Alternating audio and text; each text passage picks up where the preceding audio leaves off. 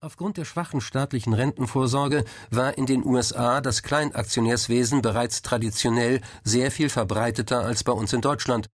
Ein Unternehmen wie AT&T zum Beispiel hatte bereits in den 30er Jahren eine halbe Million einzelner Aktionäre, sagt Paul Windolf. Mit dem Auftreten der Pensions- und Investmentfonds in den 50er und 60er Jahren änderte sich dies dramatisch. Anleger begannen statt in einzelne Aktien vermehrt in Fonds zu investieren.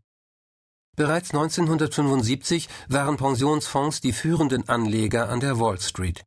Über sie hielten US-Arbeitnehmer mehr als 25 Prozent des Eigenkapitals der Unternehmen. Ende der 80er Jahre waren es bereits 50 Prozent.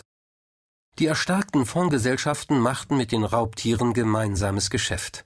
Sie stellten ihre Aktienanteile zur Verfügung, damit die Räuber die schlecht geführten und aufgeblähten amerikanischen Konzerne im Zuge riskanter feindlicher Übernahmemanöver kapern, ausschlachten und die Einzelteile später wieder mit Gewinn für alle an dem Überfall Beteiligten verkaufen konnten.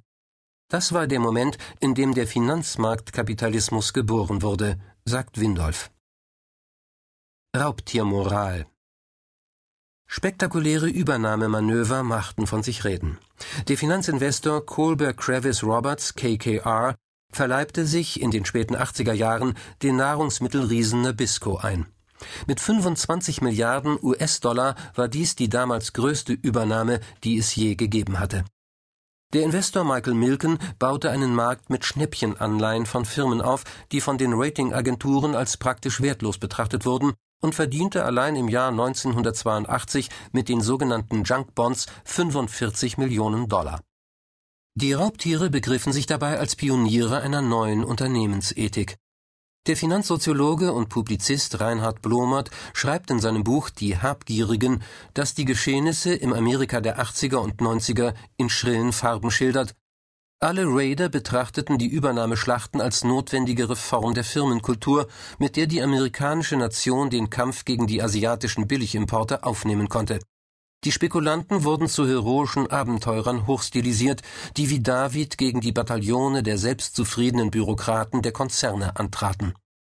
In den Augen des amerikanischen Establishments der Ostküste genossen Spekulanten vom Schlage Milkens allerdings zunächst keinen guten Ruf, Sie galten als unseriöse Spieler.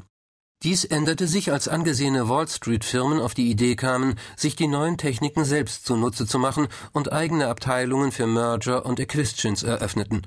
Damit war das gesellschaftliche Eis gebrochen und die Geschäftspraktiken endgültig akzeptiert.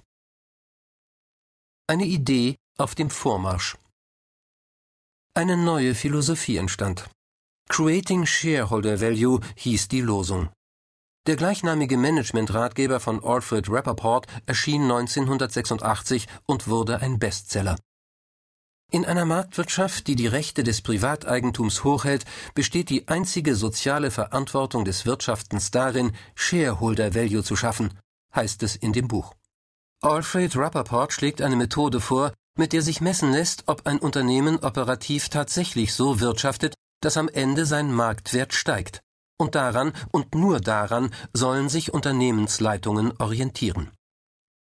Das wertbasierte Management, wie die Methode auch genannt wird, sei als Instrument zur Bemessung der Leistungen von Unternehmen fundamental betrachtet besser als der Einsatz von Indikatoren wie Buchgewinn, Betriebsergebnis, Kapitalrentabilität räumt selbst der dem amerikanischen System skeptisch gegenüberstehende Wirtschaftswissenschaftler Donald Kalf in seinem neuen Buch Europas Wirtschaft wird gewinnen ein. Allerdings hebt er hervor, entschied sich die große Mehrheit der amerikanischen Unternehmen schnell für eine viel engere Definition des Shareholder Value. Die Steigerung der Rendite, schreibt Kalf, wurde zum vordringlichen Ziel. Die neue Methode des Managements führte zu einem grundlegenden Wandel unternehmerischer Politik. Firmen statt Waren rückten in den Mittelpunkt des Interesses.